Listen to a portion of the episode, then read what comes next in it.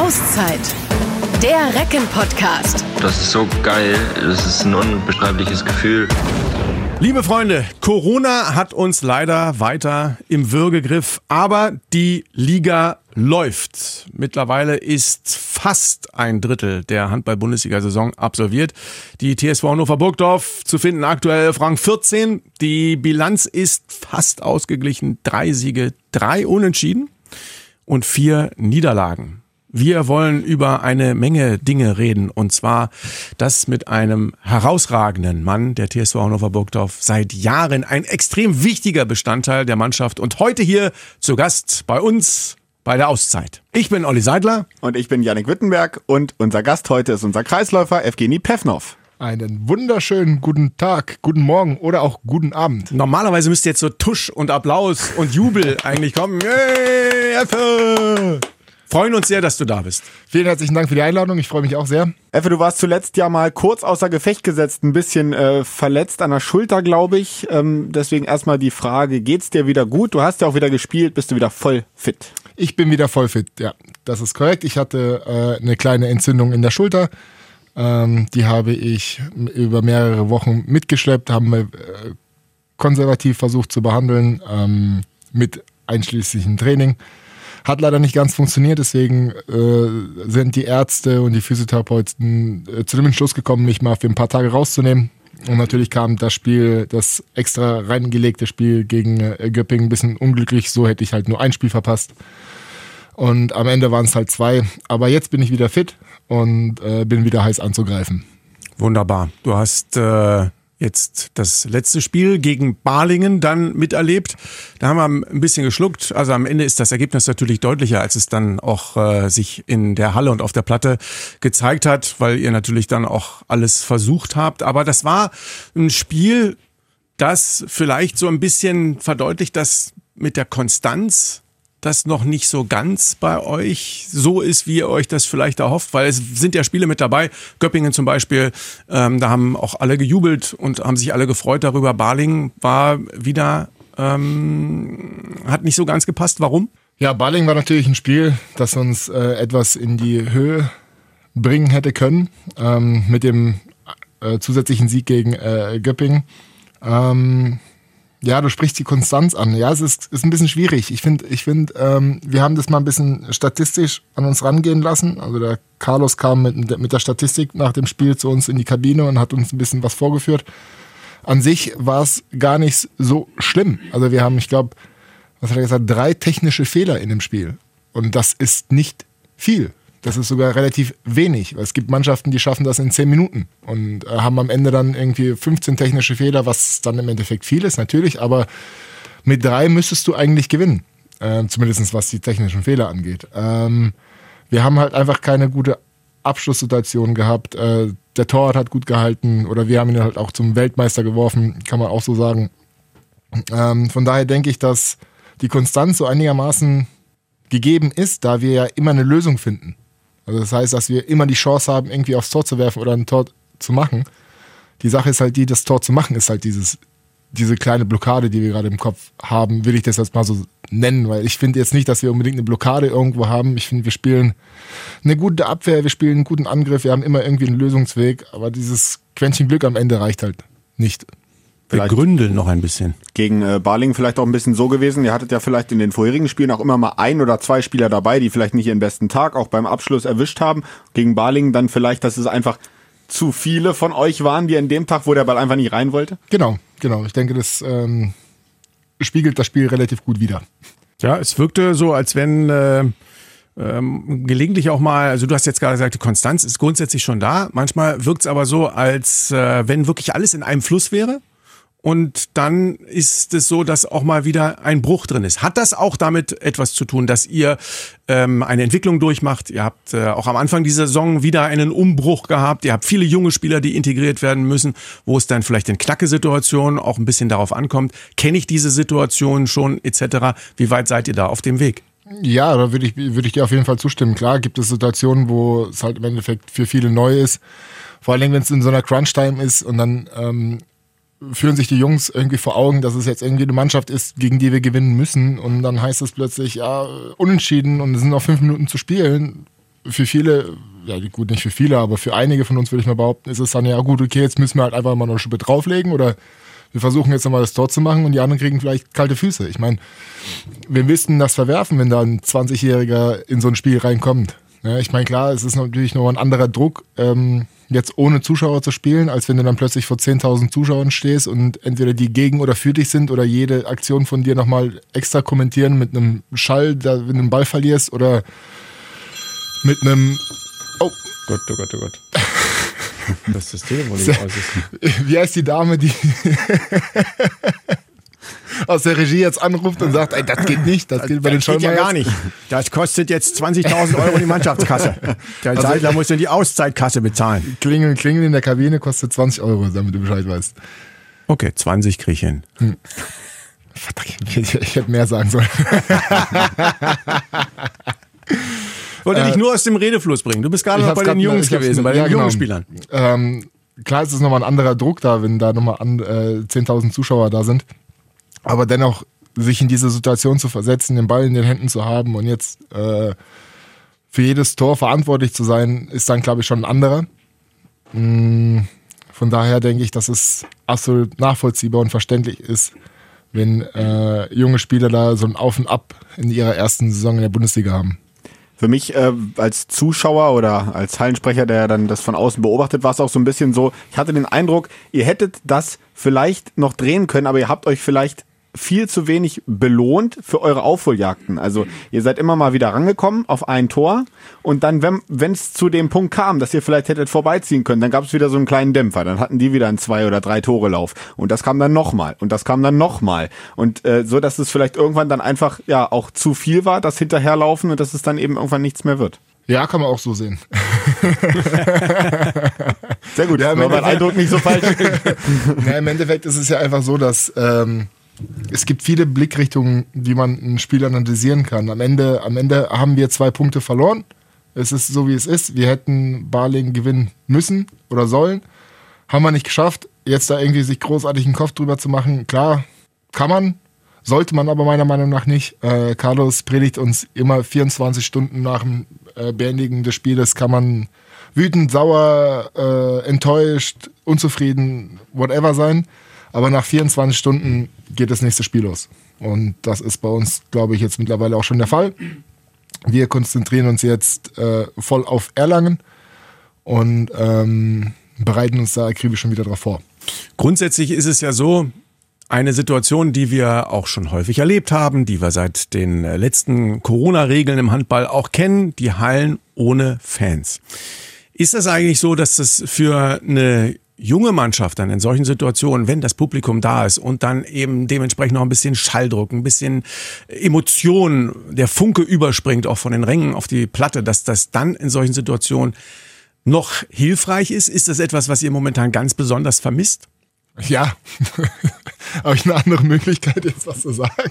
Ich kann ja nicht Nein sagen. ich, will- ich, es gibt doch, es gibt doch Spieler, du, es gibt doch Du Spieler. stellst mich, du, du, du stellst mich gerade so da, als ob ich, ich, ich habe doch nur eine Möglichkeit zu sagen. Ich habe doch nur eine Nee, Antwortmöglichkeit. äh, es ist so, ich komme deshalb darauf, ähm, beim Fußball zum Beispiel, mit einigen Trainern da auch gesprochen, die sagen zum Teil, ja, ich weiß, der kann richtig viel, der Spieler.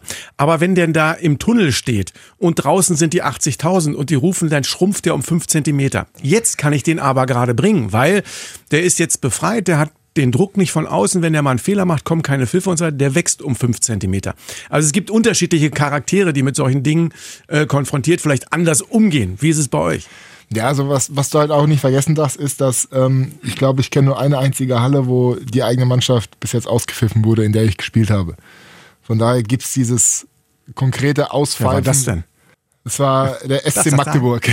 Hätte ich jetzt fast Ja, gedacht. die sind auch kritisch. Das Die sind sehr kritisch, ja, aber dafür feiern die dich und tragen dich auf Händen, wenn du gut spielst. Und ähm, ich will jetzt nicht sagen, dass sie erfolgsverwöhnt sind, möchte ich auf keinen Fall. Ähm, aber die zeigen dir halt, du spielst gut oder du spielst gerade schlecht. Also das merkst du dann ganz eindeutig in der Halle. Äh, von daher denke ich, es gibt bei uns dieses, dieses Auf und Ab von, oder zumindest diese 5% Schrumpfen, weil die Fans irgendwie unzufrieden mit dir sind. Das hörst du ja bei uns nicht raus. Klar geht mal ein Rauschen durch, äh, durch, durch die Halle oder wenn du mal wirklich richtig schlecht spielst, dann äh, klatschen die halt einfach nicht mehr so emotionsvoll, aber dass du jetzt wirklich so direkt ausgepfiffen wirst während dem Spiel. Aber du bist doch auch ein emotional Guy. Du bist doch auch jemand, der das merkt, der das mitnimmt, der mit dem Publikum, selbst wenn du guckst ja nicht auf die Ränge, aber du spürst doch äh, das Feuer, das kommt. Ja, ja, natürlich, keine Frage. Also das ist äh, definitiv gegeben. Aber dennoch, das habe ich schon des Öfteren in, in einem Interview erzählt und ähm, ich glaube sogar auch mit dir mal. Es ist einfach so Fakt, dass ich versuche mich da in so einen Tunnel zu begeben, wo ich die 20 mal 40 sehe und das war's. Ne? Und ab und zu mal kommt dann Lichtblick und dann siehst du irgendwie die Fans, feierst kurz mit denen, aber dann geht's wieder zurück in diese, in diese, in diesen, in diesen kleinen, in das kleine Rechteck. Und ähm, von daher kann ich dir das jetzt eigentlich gar nicht genau sagen, wie krass die mich von außen beeinflussen. Es ist schön, wenn sie da sind, es ist schön, wenn sie mitfeiern, es ist vor allem extrem schön, wenn das Spiel vorbei ist und du hast ein ganz knappes Ding gewonnen, wie gegen Flensburg letztes Jahr, wo wir, wo Lessiak den letzten Ball noch pariert und die ganze Hütte brennt äh, oder wir gewinnen im, im ersten Jahr 23, gegen, 22 gegen, gegen Flensburg. Gegen Kiel zu Hause, da äh, reißen die praktisch die Decke ab, in dem, weil, weil die so einen Druck von, äh, von, von den Rängen runter in die Mitte und dann hoch und das keine Frage, das sind ganz tolle Erlebnisse und auch ganz tolle Ereignisse. Aber in den 60 Minuten Wenig. Der andere Punkt ist ja, dass man alles hört. Also auch natürlich äh, wir, die jetzt dann draußen im Spielfeld stehen, äh, alles hören und ihr natürlich von draußen, äh, also auf dem Spielfeld auch besser hört, was zum Beispiel Carlos äh, oder Ika reinrufen. Ist das noch so ein Punkt? Weil da habe ich zum Beispiel auch mal ähm, Fußballer im Interview gehört, ich glaube sogar es war Kimmich äh, vom FC Bayern, der gesagt hat, das ist schon irgendwie leichter. Man kann das alles besser verstehen. Anweisung oder bist du persönlich oder ihr seid gar nicht so sehr auf diese Anweisung in einem laufenden Spielzug angewiesen, dass ihr die auch wirklich hört, weil es einfach von euch aus dann schon läuft. Ja, im laufenden, im laufenden Spielzug ist es, glaube ich, relativ schwer bei uns, da wir ja ähm, ein sehr, sehr schnelles und auf kleinem Raum Spiel spielen. Ähm, ist, glaube ich, während einer Aktion eine, ein Kommando von außen nicht hörbar. Ähm, das gibt halt natürlich Vor- und Nachteile, ne? wenn du einen Trainer hast. kann, man, kann man so oder so sehen. Ich meine, der Vorteil ist es natürlich, dass äh, es ist für ihn deutlich leichter und auch für uns deutlich leichter zu kommunizieren, aber auch dementsprechend ist es für ihn leichter zu kommunizieren, wenn ihm was nicht passt. Also so ist es, äh, da kannst du vielleicht mit nochmal 10.000 Zuschauer da sind, kannst du mal kurz, äh, ich habe dich nicht gehört, ich habe dich nicht gehört. Weil ich ganz genau weiß, dass er jetzt irgendwie jetzt Druck machen möchte oder auf egal wen und dann äh, guckst du hin und er sagt dir was und du sagst, ja, war meiner. Du weißt aber gar nicht, worum es ging, ja. aber ja, war meiner. Also es gibt seine Vor- und seine Nachteile. Jetzt habt ihr vier Punkte, ich sag's mal jetzt mal gerade kritisch, ihr seid vier Punkte vor den Abstiegsplätzen. Ja. Ähm, ist eine besondere Saison, klar, wissen wir alle. Es heißt, äh, in diesem Jahr vier Mannschaften müssen gehen, aber äh, von eurer Qualität her, da brauchen wir gar nicht drüber diskutieren, ähm, gehört ihr da definitiv nicht hin. Aber ist das momentan eine Situation, wo man sagt, komm, lass uns damit in Ruhe. Wir schauen auf unseren Entwicklungsprozess und im Grundsatz sind wir mit dem auch mehr als zufrieden, weil das Allermeiste auch wirklich in die richtige Richtung läuft. Oder guckt man da doch mal auf die Tabelle? Ja klar, guckt man nach auf die Tabelle, um, um zu gucken, wo man steht und ist dann irgendwie so, verdammt, da standen wir schon lange nicht mehr, ne? keine Frage. Aber jetzt so großartig Kopf drüber zu machen, ich glaube, das ist nicht der richtige Weg. Und ähm, im Endeffekt, wir haben noch unfassbar viele Spiele vor uns. Wir sind, wie du jetzt gerade gesagt hast, auf dem 14. Tabellenplatz. Ähm, aber wenn du jetzt mal guckst, es gibt Mannschaften, die haben acht Spiele. Es gibt Mannschaften, die haben zehn Spiele. Dann gibt es Mannschaften, die dazwischen irgendwo noch sind. Also es ist jetzt gerade eine ganz, ganz, ganz schwierige Situation, weil es viele Spiele einfach noch nicht gespielt wurden. Und wir, wie gerade eben schon gesagt haben, zehn von 38. Lügen, 38 Spielen sind. Also wir haben noch 28 vor uns. Also und ich würde sagen, da können wir gerne den Ball mal flach halten. Und die, du hast die Tabelle, glaube ich, jetzt gerade aufgemacht. Genau. Ähm, es sind nach oben, also glaube ich, zu Platz 5 oder 6, äh, auch glaube ich nur drei oder vier. Habe ich jetzt nicht genau im Kopf, aber es, das ist auch nicht so viel. Also das heißt, da ist der Weg ja auch nicht so weit. Wenn man jetzt mal eine Serie startet, könnte man ja auch schnell nach das ist korrekt. Klettern. Wir haben jetzt gerade aktuell neun Pluspunkte und ähm, der Tabellensechste hat drei Punkte, Punkte mehr als wir. Also klar, das ist, was willst du, Seidler? Ja, eben. Was willst du eigentlich von mir? Was willst du eigentlich hier, ne? Lecco mio, ja, du. Immer hier von der anderen Seite, ne? immer schön von, Ja, von. Journalisten müssen auch mal kritisch fragen. Aber wir können natürlich auch nochmal Applaus, ne, wenn wir auf die bisherige Saisonstatistik von Evgeny Pevnov blicken. Ähm, muss man sagen, es läuft sehr gut an beiden Enden des Spielfelds. Wichtiger Mann. Man guckt so statistisch, elf Blocks zum Beispiel. Gibt es nur vier Spieler, die mehr haben. Fünf Steals. Der zweitbeste hat sieben. Also im Endeffekt, ähm, wie siehst du das, wie das bei dir ähm, läuft, abgesehen von der Schultersituation? Äh, bist du natürlich auch eine unglaublich wichtige Person bei den ganz jungen Leuten und so weiter, mit deinem Standing, mit deiner Qualität und so weiter. Du musst da auch führen. Wo war die Frage jetzt? Die Frage ist, wie du das in, beurteilst, was deine Saison bisher, deine persönliche Saison.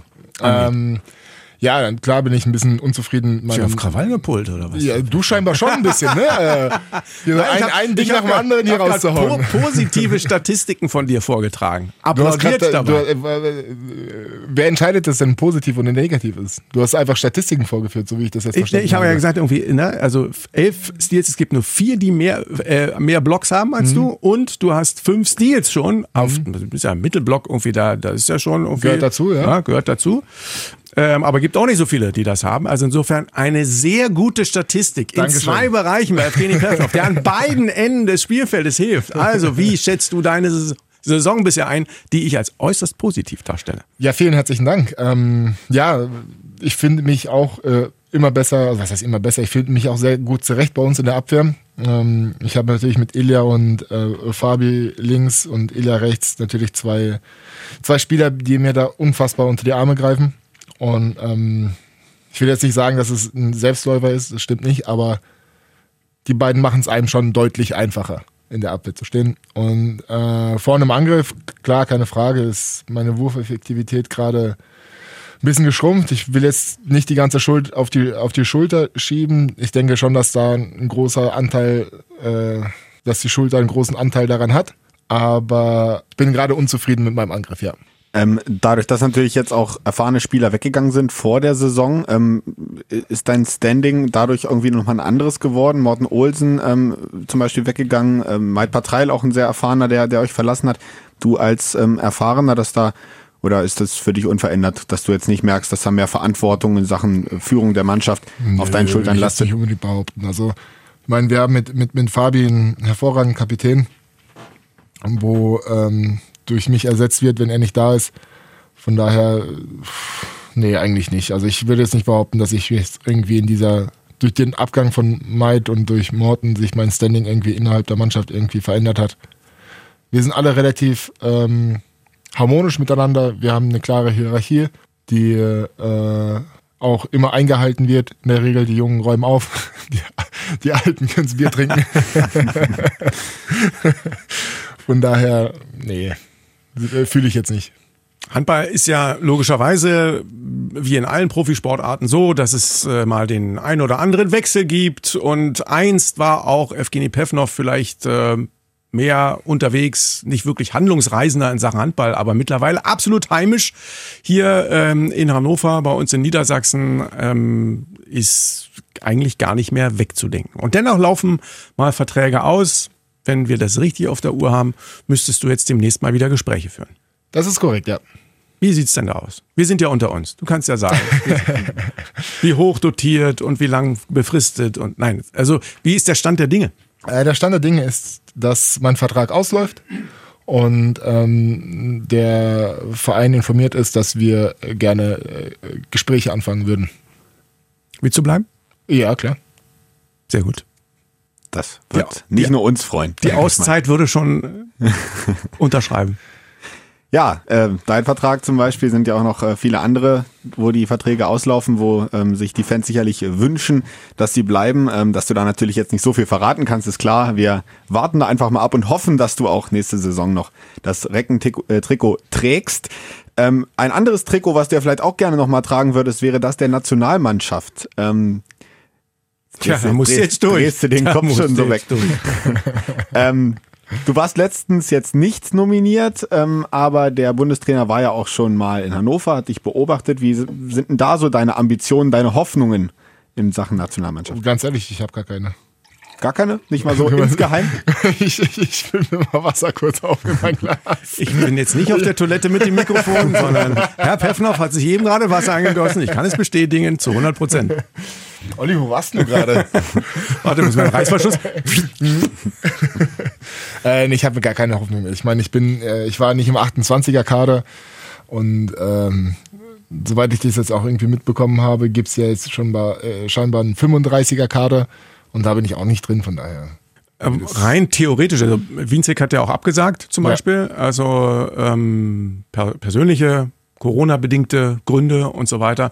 Es ist, ähm, Fabian hat gesagt, er wird spielen. Ähm, dauert natürlich noch ein bisschen. Die Wade ist noch nicht komplett heil, aber er hat gesagt, er würde da antreten. Grundsätzlich aber muss ich sagen, hat man so als jemand, der von draußen auf das Ganze blickt, große Sorge um den Handball, international, insbesondere um die HBL. Was in Ägypten da rumläuft, ist vor allen Dingen ja gerne mal aus der HBL, aus der Likimoli Handball-Bundesliga. In allen Nationalmannschaften haben wir Bundesligaspieler mit dabei und diese Weltmeisterschaft in Ägypten, ähm, ja, was sagst du? Soll die überhaupt gespielt werden? Ich denke, ich denke, wenn die Bubble, in der die gespielt wird, ähm, professionell aufgezogen wird, dann und die, die Hygienekonzepte alle regelkonform, äh, regelkonform eingehalten werden, sehe ich da gar kein Problem drin. Man sieht es an Beispielen wie der NBA, wo ich jetzt die genauen Zahlen nicht habe, aber ich glaube, es waren irgendwie 360 Spieler über einen Zeitraum von, ich glaube, ein, zwei Monaten, wenn ich mich nicht irre. Und nicht ein einziger Corona-Fall. Das ist schon Hut ab. Und ich glaube, da kann man sich da auf jeden Fall, was so äh, Championship-mäßig angeht, ein ganz, ganz großes Beispiel nehmen. Und äh, wenn Kriegen die das hin? Wie bitte? Kriegen die das hin, der internationale Handverband? Kriegen, sind die so gut drauf wie die NBA? Kann ich nur mit den Schultern zucken. Aber ich weiß es nicht. Also ich, ich, Ja. ich, ich hoffe es für sie.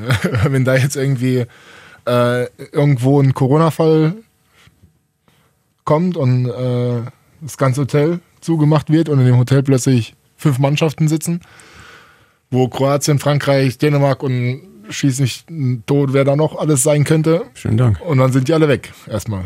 Und dann dürfen die nicht weiterspielen. Also ich denke, das wird richtig, richtig, richtig kompliziert. Und äh, ich hoffe für die Leute, die da spielen, dass äh, die das da auch schaffen. Auch gesund wiederkommen. Hab mir auch immer so gedacht, wenn natürlich jetzt ähm, einzelne oder erste Absagen schon kommen, ähm, ob das dann nicht auch irgendwie so ein bisschen, ja, ich sag mal, das Ergebnis verfälscht natürlich, ne? Wenn die Hälfte da quasi nur mit ähm, den der halb, äh, halbbesten Mannschaft, sage ich mal, anreist, weil die Hälfte gesagt hat, nein, es ist uns zu heiß, was man ja auch irgendwie akzeptieren und verstehen muss, logischerweise. Ähm, ob das dann noch so seinen Reiz hat, wie eine normale Handball-WM. Ja, aber ist es denn so? Ist es? Also ganz ehrlich, äh, also, du hast Nationalspieler, du hast, es kann ja nicht sein, dass irgendwie nur 25 äh, Menschen die allerbesten von der ganzen Nation sind. Wenn du verstehst, was ich meine. Ich denke, ich denke, wenn du da, klar, Karabatic oder Mikkel Hansen, wenn die da nicht mitfahren, ist das schon ein, ein derber Verlust für die, für die Mannschaft oder für die, für die einzelnen Positionen. Aber ich denke, dass da äh, Spieler auch gut sind, die äh, ähm, den Ausfall kompensieren können. Ne? Also wenn, wenn sich einer kurz vor der WM verletzt, ist es halt auch Pech und es muss kompensiert werden. Also wenn da jetzt einer sich entscheidet, das ist mir zu heiß, ich will da nicht mitfahren, ich habe Frau und Kinder zu Hause, wie ein Patrick Winczek, dann muss das halt kompensiert werden. Und ich denke, dass jede Nation da ähm, in einen großen Pott reingreifen kann und die äh, Spieler rausholt. Also wir haben, was ich von Antenne zum Beispiel mit Bormann, unserem HBL-Chef, wir haben bei Sky mit Kretscher auch nochmal drüber gesprochen. Also es gibt viele von denen, die auch wirklich da ein sehr großes Fragezeichen dahinter sehen. Konkret gefragt, die Basis allen Schaffens ist ja eigentlich die nationale Meisterschaft, ob das jetzt Deutschland ist, ob es Frankreich ist, Kroatien etc. So eine Weltmeisterschaft, du hast in äh, 2021 auch noch die Olympischen Spiele, du hast die Weltmeisterschaft alle zwei Jahre. Kann man es nicht einfach streichen? Es ist halt ein bisschen schwierig, das zu streichen. Du darfst halt einfach nicht vergessen, was für ein finanzieller Aufwand für das jeweilige Land äh, entstanden ist, um diese Weltmeisterschaft auszuüben. Ne? Also man muss, klar, es ist einfach gesagt zu äh, sagen, hey, wir streichen das Ding und äh, machen es irgendwie in drei Jahren. Ne? Aber in drei Jahren ist der Platz ja auch schon vergeben. Verstehst du? Und dann muss der, der in drei Jahren dran ist, auch abtreten oder sagen, okay, wir verschieben das irgendwie alles um ein Jahr. Es ist schwierig. Und dann hast du halt, wie gesagt, jetzt, äh, wie gerade eben schon erwähnt, ähm, den finanziellen Aufwand. Es werden Hallen gebaut, eventuell. Es werden, ähm, ich weiß nicht, ich will jetzt nicht sagen Hotels gebaut, aber es wird extrem viel Geld in die Hand genommen, um diese Meisterschaft zu ermöglichen. Und dann soll die ein halbes Jahr vorher, wo eigentlich so gut wie alles schon steht, alles geplant, das ganze Geld wurde ausgegeben, plötzlich wird dann gesagt, ja, nee, machen wir nicht. Und dann stehst du erstmal da. Und wie kriegst du es wieder rein? Klar, dass du es nicht wieder reinkriegst, ist irgendwo verständlich, weil da wird extrem viel Geld in die Hand genommen, um das möglich zu, äh, zu machen. Aber zumindest ein großer Teil kommt wieder zurück. Und wenn dieser große Teil halt nicht zurückkommt, dann sitzt du erstmal da. Dilemma. Dilemma. Ja, sehr schwieriges Thema. Ich glaube, wir werden es heute wahrscheinlich nicht lösen. wahrscheinlich. Spätestens im Januar werden wir es sehen. Ja, aber da, also da nochmal angeschlossen. Also wenn da, wenn es da Schwierigkeiten gibt, also dann ist die, ist die Frage, die dann im Raum steht, schaffen wir die Rückserie? Es gibt so viele äh, Wettbewerbe, ob die European League oder die Champions League. Wir haben du hast es vorhin ja von angesprochen, 38 Spieltage, weil wir 20 Teams haben in der Liga. Äh, wir haben äh, das Pokalturnier äh, Final Four haben wir noch, glücklicherweise mit Beteiligung der TSV Hannover Burgdorf. All das muss noch gespielt werden. Und Ausweichtermine gibt's fast schon, weiß ich nicht, musst du schon auf dem Mond irgendwo suchen. Also dann fliegt uns möglicherweise die nationale Meisterschaft um die Ohren und wir haben wieder eine Abbruchsaison. Schönen Dank. Und du bist nicht schuld. Nein, ich weiß aber. ich habe schon gemerkt, so, du hast es langsam aufgebaut, so pyramidenmäßig, um am Ende mit dem Finger auf mich zu zeigen und sagen, was Sag. sagst du eigentlich jetzt dazu? ja, aber ehrlich, was machen wir denn da nicht? Ich meine, es ist einfach nur die, äh, echt, es ist echt eine Sorge, oder? Ja, natürlich ist es eine Sorge. Wir stehen jeden Morgen auf und wissen nicht, ob es weitergeht, weil es halt einfach ja. schwierig ist. Ne? Also von daher, mit, ich will jetzt nicht sagen, lassen wir uns überraschen, weil es ist halt auch irgendwie doof, aber wir gehen schlafen, stehen am nächsten Tag auf und schauen, was der Tag bringt. Wir hoffen mal, dass der Dezember zumindest noch das bringt, äh, was versprochen ist oder was auf dem Spielplan steht. Das ist ja noch einiges jetzt bei euch. Ähm, jetzt ähm, erstmal Erlangen, dann äh, habt ihr noch Spiele gegen die Löwen in Leipzig, gegen Lemgo und in Magdeburg. Da ist noch ähm, einiges los jetzt bis Weihnachten. Das ist ein Programm, was es durchaus in sich hat, oder? Keine Frage. Also es ist im Endeffekt ist es so, dass jede jetzt mit Barling, Niederlage gegen Barling zeigt halt einfach, dass jedes Spiel ernst genommen werden muss. Und äh, auch das Spiel gegen Nordhorn, wo wir unentschieden spielen in Nordhorn, da siehst du halt einfach, dass die, die Liga ähm, sehr stark ist und du dich halt praktisch auf jeden Gegner äh, einstellen musst. Und wenn du nicht da bist, dann kannst du einen Punkt verlieren, wenn nicht sogar zwei.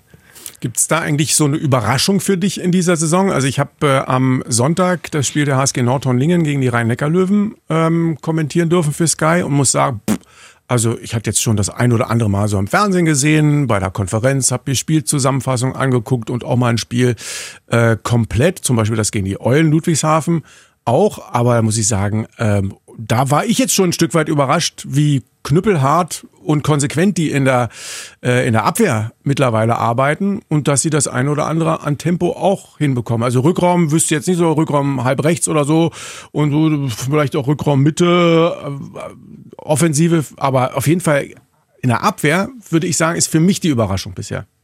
Nordhorn. Ja.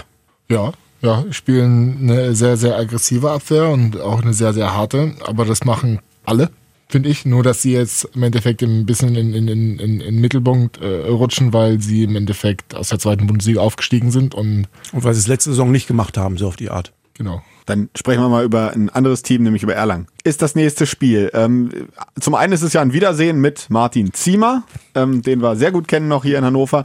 Ähm, zum anderen vielleicht auch ein Spiel, wo ihr jetzt ähm, verhindern wollt, dass es eine Negativserie gibt. Ähm, und das, wie wichtig ist das jetzt, gerade nach so einem äh, Dämpfer gegen Baling, dass man gleich auswärts, wo ihr ja noch nicht gewonnen habt, diese Saison ähm, nachlegen könnte?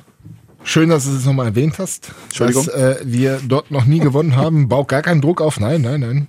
Gar nicht. Ähm, ja, aber wie du schon gesagt hast, wir haben dort noch nicht gewonnen. Ähm, die sind auch meiner Meinung nach eine Mannschaft, die sich extrem verstärkt haben nicht nur diese Saison, sondern auch schon allein durch nach deren Aufstieg und ähm, jetzt mit, äh, mit Hassan als Trainer äh, spielen die auch eine minimal andere Abwehr.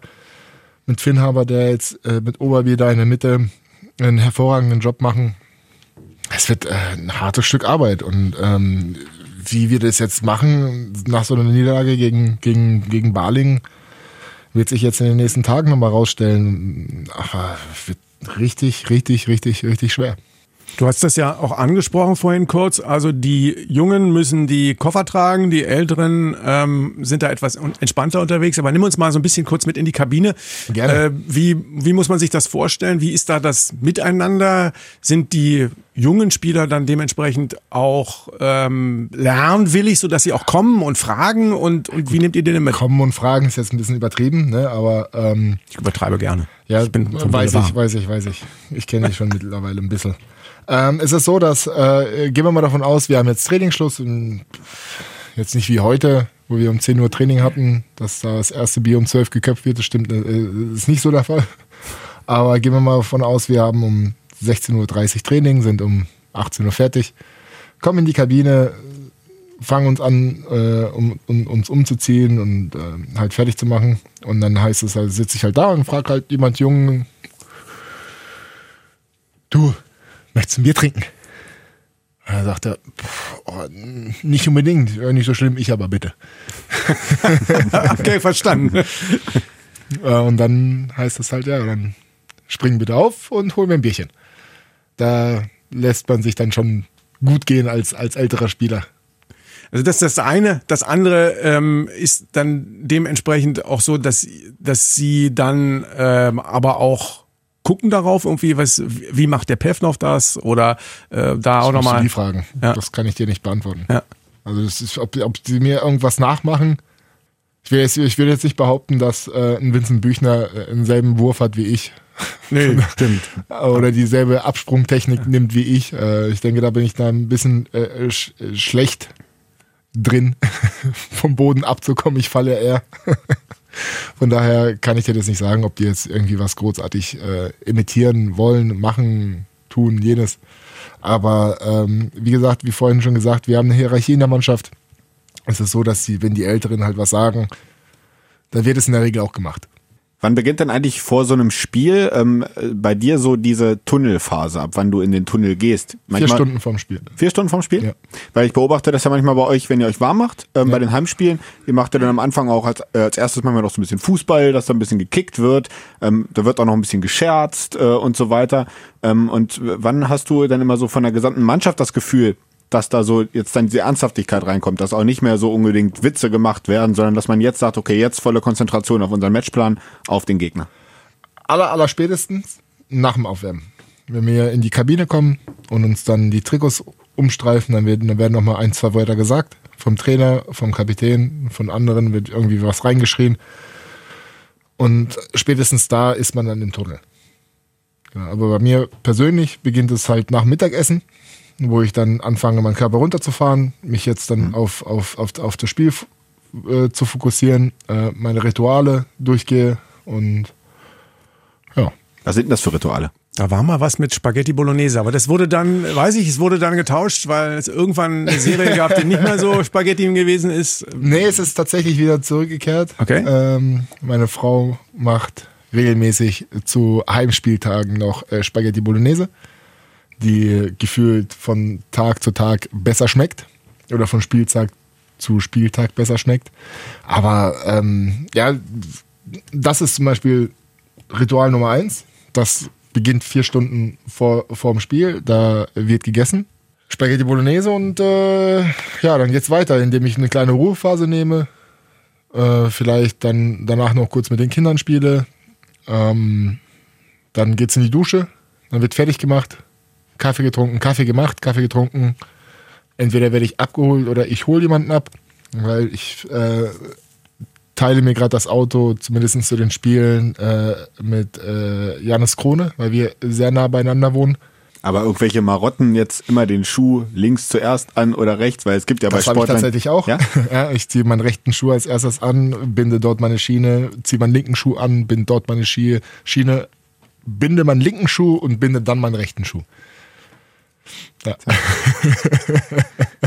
Und wenn ihr beide zum, ich hatte, das hatte ich dich ja auch schon mal, das war für Sky, glaube ich, als ich da angesprochen habe, nochmal äh, zu der Geschichte mit Kaspar Ja. Mortensen. Oder wir hatten das bei einem Interview, was wir ähm, bei einem Schuhhersteller oder einem Schuhgeschäft hatten. Da hatte ich dich nochmal gefragt zu der berühmten Szene, die bei Twitter veröffentlicht worden ist, wo du mit Kaspar Mortensen mit dem Auto fährst Ja, ja. und ihr beide dann ähm, Musik hört und als Headbanger unterwegs seid. Ja, genau.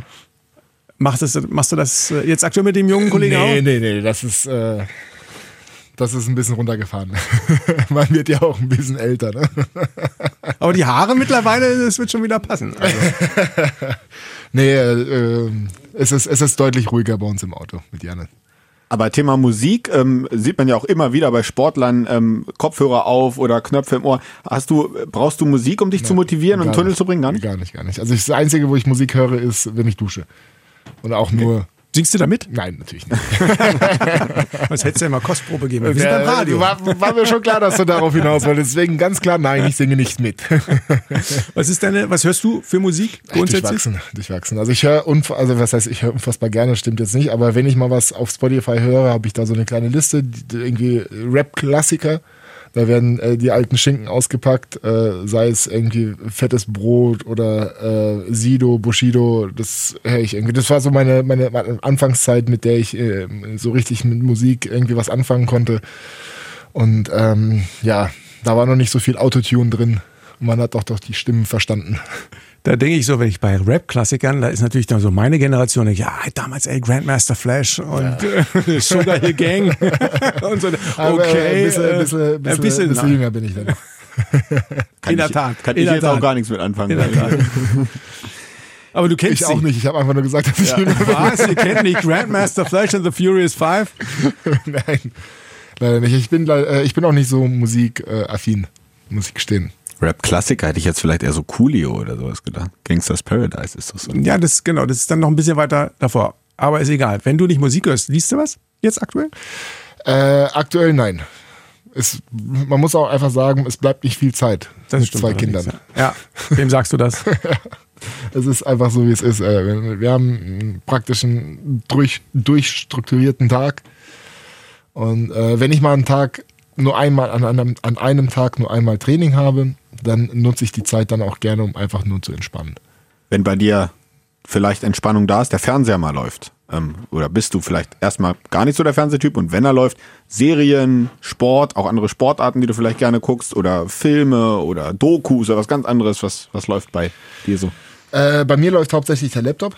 Ähm, mit dem Fernsehen kann ich irgendwie grundsätzlich kaum was anfangen, zumindest mit dem Programm, was da läuft. Äh, das Einzige, was da läuft, ist Handball. Ist tatsächlich so. Ähm, unter anderem auch, weil ähm, wir zwei Kinder haben und die unserer Meinung nach eh früh genug mit Fernsehen anfangen werden. Da brauchen wir sie jetzt nicht mit zwei vor den Fernsehen zu setzen und denen irgendwie irgendwelche Zeichentrickfilme zu zeigen oder mal weißt du, bei uns ist es halt einfach so, ich, ich kritisiere niemanden oder verurteile niemanden, der irgendwie mit Kindern Fernsehen guckt oder denen ein Handy in die Hand gibt zum Spielen, damit sie ruhig sind oder irgendwie ein iPad oder whatever. Äh, aber bei uns ist es halt einfach so, wir geben unseren Kindern keine elektronischen Geräte in die Hand und lassen die auch kein Fernsehen gucken, weil in der Zeit, man kann die halt anders ablenken. Ne? Also wenn die irgendwie jetzt irgendwie nörgeln oder irgendwie schlecht drauf sind, dann setz, setzen wir sie halt nicht vor den Fernsehen oder lenken sie mit elektronischen Sachen ab, sondern wir versuchen uns mit den Kindern auseinanderzusetzen und irgendwie was zu spielen. Jetzt Taro zum Beispiel, der ist zwei, äh, fast zweieinhalb, mit dem wird richtig gerauft und wird gespielt. und Großer Kerl. wird er mal aufs Sofa geworfen oder irgendwie mal aufs Bett und das gehört dazu. Der, der Leo, der Kleinere, der, mit dem musst du halt mit Samthand schon anfassen. Klar, diesen Ist jetzt ein halbes Jahr oder wie alt ist er jetzt? 27.07. ist er geboren, also ist er hab ich jetzt fast ein halbes Jahr, also jetzt vier Monate, etwas mehr als vier Monate.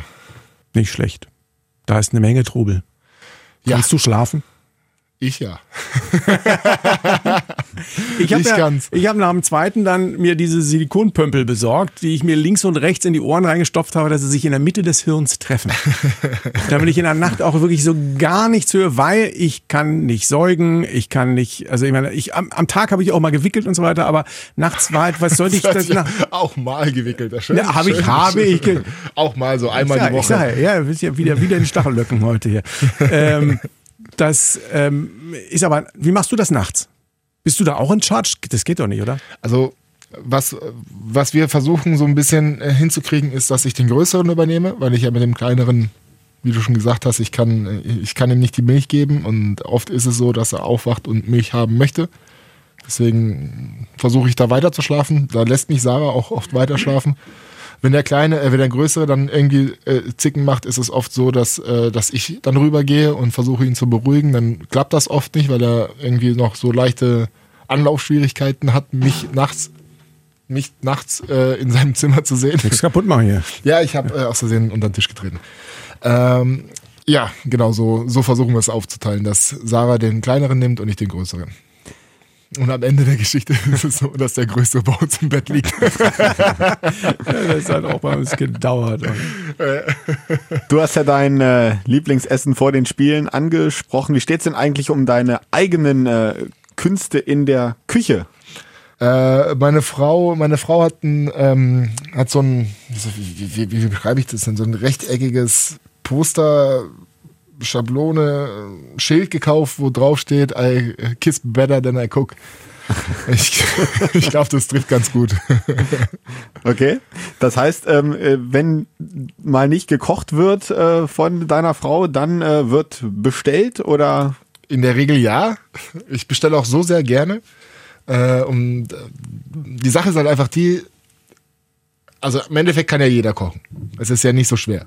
Es ist, äh, du hast so viele Möglichkeiten mittlerweile, ähm, die Rezepte rauszusuchen. Und dann wird dann darauf hingewiesen, du musst das da so machen und das da so machen, das da so machen. Und irgendwann schaffst du dann auch ein Fünf-Gänge-Menü. Das ist ja, wer sagt, dass er nicht kochen kann, ist einfach zu faul. Ja? das oh. Problem, wie bitte? Ich bin faul. Ja, ich bin, ich bin was, was die Küche angeht, bin ich absolut, ich, ich, kann, nee, nee. ich bin ein richtiger fauler Sack da in der Küche. Äh, aber wenn ich mir was zu essen mache, ist es oft der Fall, dass meine Frau davon nicht isst. Weil sie das, weil es ihr nicht schmeckt. Das bringt dann ja auch nichts. Eben. Deswegen dann heißt es ja, entweder du kochst oder wir bestellen. Ich, ich krieg immer was zu essen. Ob es dann eine Maultaschen, äh, Maultasche die ist, die klein geschnitten wird, dann mit Ei und äh, Paprika und äh, grundsätzlich Gemüse, dann irgendwie noch äh, Schafskäse mit rein und dann eventuell auch noch ähm, Speckwürfel, alles rein. Eine große Pfanne, zehn Minuten, dann ist das Ding tipptopp, schmeckt hervorragend, nur meine Frau isst es halt nicht. Ne? Äh, das ist, äh, Im Endeffekt ist es so, ich bin auch so einer morgens, ich setze mich an den Esstisch, wenn wir halt sonntags morgens frühstücken, was wir unter der Woche relativ, also eigentlich nie machen, weil ich morgens wenig frühstücke, ist Sonntag so unser Frühstückstag. Das heißt, dass Taro und ich zum Bäcker gehen, uns äh, für die ganze Familie Brötchen holen, äh, uns dann äh, an den Tisch setzen und äh, ausgiebig frühstücken. Da wird halt das Brötchen aufgeschnitten, äh, aufgeschnitten Butter drauf, äh, eine Schicht Salami, eine Schicht Schinken, eventuell noch eine andere Wurst drauf und dann mit abgerundet mit einer Scheibe Käse. Das ist mein morgendliches Brot. Ne? Das esse ich zweimal, dazu zwei Eier und dann ein Brot Nutella. Ne? Das, aber da siehst du beim ersten Brot, bei dem deftigen siehst du halt, dass ich halt, ich mag viel auf einmal und das mache ich dann, äh, projiziere ich dann auch auf Mittag. Da ist auch viel auf einmal drin. Ob es dann jetzt Maultasche mit, äh, mit, äh, mit Käse, mit äh, Speckwürfel oder whatever ist. Und das mag halt meine Frau nicht. Deswegen ist bei uns halt so, du kochst oder wir bestellen. Sarah, grundsätzlich deine Frau, wie geht sie mit der gesamten Situation? Super intelligenter Mensch, hat sich hier eingelebt, hat die Kinder jetzt praktisch hier in Hannover bekommen. Wie, wie ist das für sie? Weil ja auch irgendwie, na, wenn jetzt Wie überlegst. Ich koche, oder was meinst du? wie ist es für Sie, praktisch für Sie, na, ihr seid hier zusammen angekommen, hier habt ihr eure Kinder bekommen. Wie ist das äh, für Sarah? Ist das auch etwas, wo ihr drüber sprecht? Wechseln, bleiben? Ähm, und natürlich ist die Karriere des Handballs auch ein absoluter Mittelpunkt. Aber du hast es gesagt, es ist die Frau, es ist die Familie, es ist nicht alles. Sprecht ihr darüber, wenn es um solche Dinge geht? Mm, ja, ja, klar, aber auch nein. Denn im Endeffekt ist es ja auch irgendwo ähm, meine sportliche Entscheidung, die ich treffen muss. Äh, ja, ich will jetzt nicht sagen, weil das klingt irgendwie so abwertend, dass sie informiert wird über meine, meine Gedanken. Das ist, das ist nicht ganz richtig. Äh, ich spreche natürlich mit ihr darüber ähm, und sie hat auch eine Meinung dazu. Aber ob sie mir jetzt komplett das preisgibt, was sie denkt, äh, glaube ich nicht. weil es halt im Endeffekt sie nicht in meine Entscheidung, ähm, wie soll ich das am besten ausdrücken, ohne, ohne jetzt Dich beeinflussen will. Genau, genau. Sie will mich einfach mit der Situation, die ich, vor der ich stehe, halt im Endeffekt mit ihrer Aussage nicht beeinflussen. Wir schauen nochmal auf Weihnachten. Und zwar nicht auf Weihnachten in Sachen Handball, sondern so auf Weihnachten. Wie läuft das Weihnachtsfest bei euch ab? Äh, wer ist zum Beispiel für den Baum zuständig? Ich nehme an, du. Äh, nein, alle. Alle zusammen. Tatsächlich alle. Also dieses Jahr, letztes Jahr, letztes Jahr war es auch schon so, dass äh, Taro den Baum ausgesucht hat. Ach, wie geht das denn? Äh, Der Taro, Trainer geht der, hin und sagt, Der ist es. Ne? Äh, Es war letztes Jahr so der Fall und äh, dieses Jahr war es genauso, weil wir haben relativ früh den Baum geholt.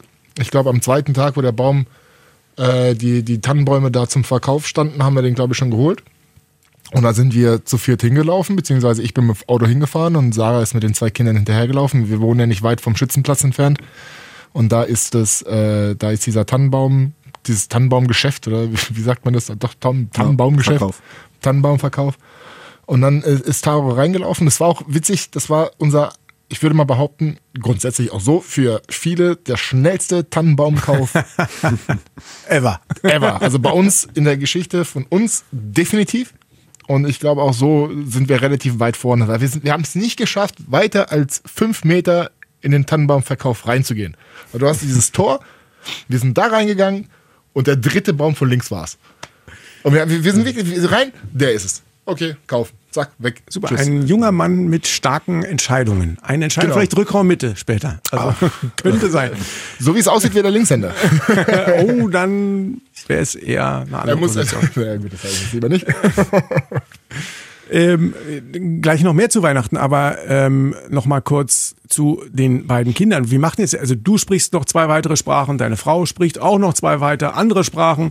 Ähm, Im Mittelpunkt steht aber auch irgendwie Deutsch. Ähm, lernen die Kinder dann sich mehrsprachig auch später zu äußern oder wie? Genau, also wir, wir, wir erziehen äh, beide Kinder zweisprachig. Sarah kümmert sich um die deutsche Sprache und ich mich um die russische Sprache.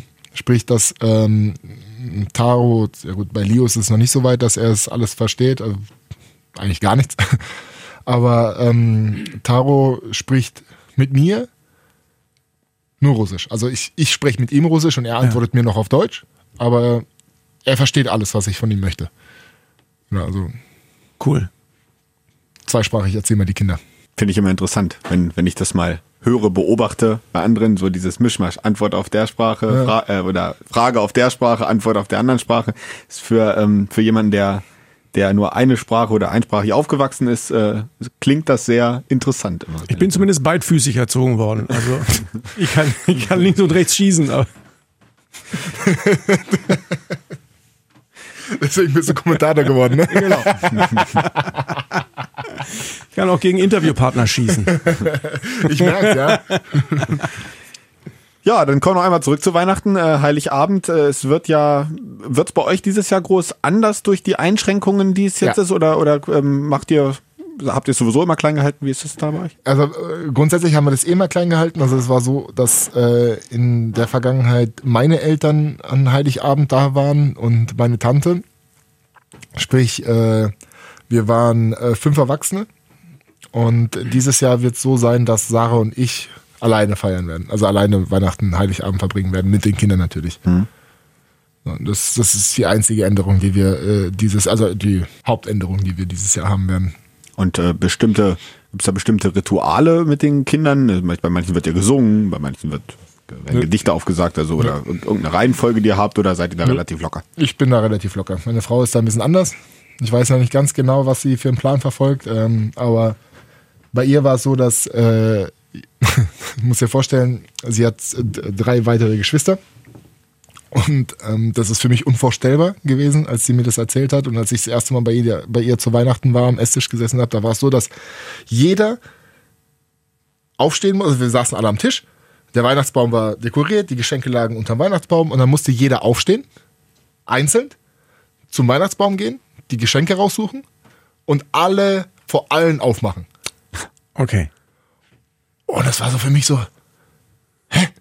Und was machen die anderen in der Zeit? Ja, die warten. So, wie, die warten? wie, wie können die denn warten? Weil bei uns, ist, bei uns in der Familie war es so, ähm, meine Mutter hat äh, so eine kitschige Klingel gehabt am Weihnachtsbaum und im, hat sie mit den äh, Finger dran gehauen. Dann hieß es ja, die Geschenke sind bereit. Meine Schwester und ich sind da runtergerannt, das ganze Haus runter auf der. Wenn der, ich, ich sag dir, wenn der Baum nicht gut befestigt gewesen wäre, wäre der bestimmt ein paar Mal mit umgefallen. Wir haben uns da drauf gestürzt, die Paketverpackungen sind rumgeflogen. Ich hab das gekriegt, ja, ich hab das gekriegt. Was hast du gekriegt? Ich hab das. So war das bei uns irgendwie. Ne? Also es war ein riesen Mischmasch und jeder hat, es war ein Lärmpegel. unfassbar Lärmpegel bei uns. Äh, und das war so für mich so komplettes Neuland. Wie, dann sitzen die da so ganz ruhig und machen die Pakete auf und dann der, der, der, der Papa von Sarah dann auch immer die, die, also das war, du durftest es auch nicht zerreißen, ne? Du musstest, du musstest es vorsichtig aufmachen. Das war so für mich so ich, kompletter Schockmoment. Da würde Äh, ich schon wieder denken, oh, da müsstest du, da kann man einen Kommentator jetzt sein. Den kann man, und jetzt macht sie das Paket auf und was ist Jetzt da? Es ist schon wieder Krieg und Frieden! Tolstoi bei uns Ey, auf dem Weihnachtstisch. Das war für mich so äh, völliges Neuland und ähm, ja, Taro ist, glaube ich, dieses Jahr so das erste Mal in dem, in dem, in dem, in dem, ähm, in dem Alter, wo er das für sich selber entscheiden wird, ob er die Pakete aufreißen wird oder nicht. Aber meinetwegen kann er's. Zeigt sich dann, nach wem er mehr kommt vielleicht. Genau. und wenn, habe ich ja noch eine zweite Chance. Ich würde sagen, wir können zum Abschluss nochmal auf die zwölf was geben. Also nochmal so fünf, sechs Fragen, die, wir haben ja jetzt schon auch wirklich, ja, sind ja schon wirklich nah rangekommen, auch an die Familie Pevnov. Also, Ihr wart ja schon bei mir zu Hause, also näher geht's, glaube ich, nicht. das stimmt. Alle anderen Sachen jetzt. Voll auf die Zwölf. Du hast gesagt, du bestellst gerne, wenn nicht gekocht wird. Griechisch, Italienisch, Asiatisch. Muss ich mir eins aussuchen? Also, können auch mehrere Sachen sein. Oder alles zusammen. Hast ja gesagt, isst Ja, gerne viel. Äh, ja, äh, lassen wir es mal so machen. Ich gucke jetzt einfach mal kurz in meine Lieferando-App. Dann kann ich dir sagen, was ich als letztes bestellt habe. Und das war Street Kitchen Viet Cuisine. Geht, Ja, das wär asiatisch. Was ist das denn? Asiatisch. Achso, asiatisch. Ja. Äh, hervorragende, hervorragendes Essen. Okay. Ähm, wir sagen jetzt mal, wir haben ja äh, so ein bisschen Corona-technisch auch Licht am Ende des Tunnels. Und aller Wahrscheinlichkeit nach ist es wirklich das Licht der Sonne und nicht ein ICE, der auf uns zurast. Das heißt also, es gibt die Impfzentren und vielleicht sind wir auch bald alle davon erlöst. Wohin geht die erste Reise nach Corona der Familie Pevnov? Boah, da hast du mich jetzt erwischt. Ähm, ich, äh, äh, ich hoffe, wenn das so ist, dann ist es ja dementsprechend nächstes Jahr äh, im Sommer vorbei. Ja. Hoffen wir es mal. Gegen Herbst Mallorca. Mallorca. Ja, mit Familie. Aber Mallorca Familienurlaub.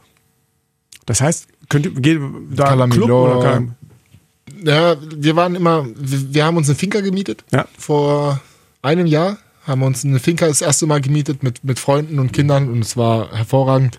Wir waren insgesamt 21 Tage auf der Insel, haben uns äh, zehn Tage in einer, in einer Finca aufgehalten und sind dann für elf Tage noch mit meiner Familie in ein, äh, in ein Hotel gefahren, was auch ganz toll war. Also beides möglich. Wenn du jetzt die ähm, folgenden Satz mal äh, vollenden müsstest, die aktuellen, äh, aktuelle Situation mit Geisterspielen. Geisterspiele sind Punkt, Punkt, Punkt. Doof. Habe ich jetzt so in der Art auch erwartet. Punkt, Punkt, Punkt. Die Recken stehen am Ende der Saison auf welchem Platz? äh, in der oberen Hälfte. Bam.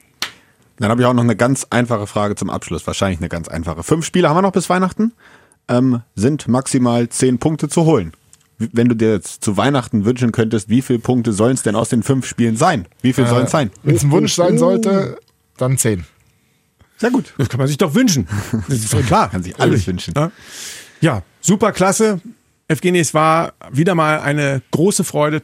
Inhaltlich total interessant, super sympathisch, absolut authentisch, wunderbar. All das ist Evgeny Pevnov. Und da können wir nur sagen, Dankeschön, dass du da warst. Ja, vielen Dank und äh, freuen uns auf die nächsten Spiele. Hoffen, dass es erfolgreich weitergeht, dass es auch ähm, überhaupt weitergeht, so wie geplant. Das äh, hoffen wir sehr. Danke, dass du da warst. Ja, auch vielen herzlichen Dank von mir für die Einladung. Es war wieder äh, ein tolles Gespräch. Ähm, auch wenn es die ein oder anderen Versprecher gab. Das gehört dazu. Das gehört dazu. Das Wasser ist jetzt auch leer, von daher wünsche ich euch noch einen schönen Abend und man sieht sich. In diesem Sinne, Recken. Rocken. Der Recken Handball Podcast. Eine Produktion von Antenne Niedersachsen. In Zusammenarbeit mit der TSV Hannover Burgdorf. Euch hat dieser Podcast gefallen? Dann hört doch auch Frau Bachmeier packt aus. Eine Lehrerin spricht Klartext aus dem Schulalltag. Ebenfalls eine Produktion von Antenne Niedersachsen.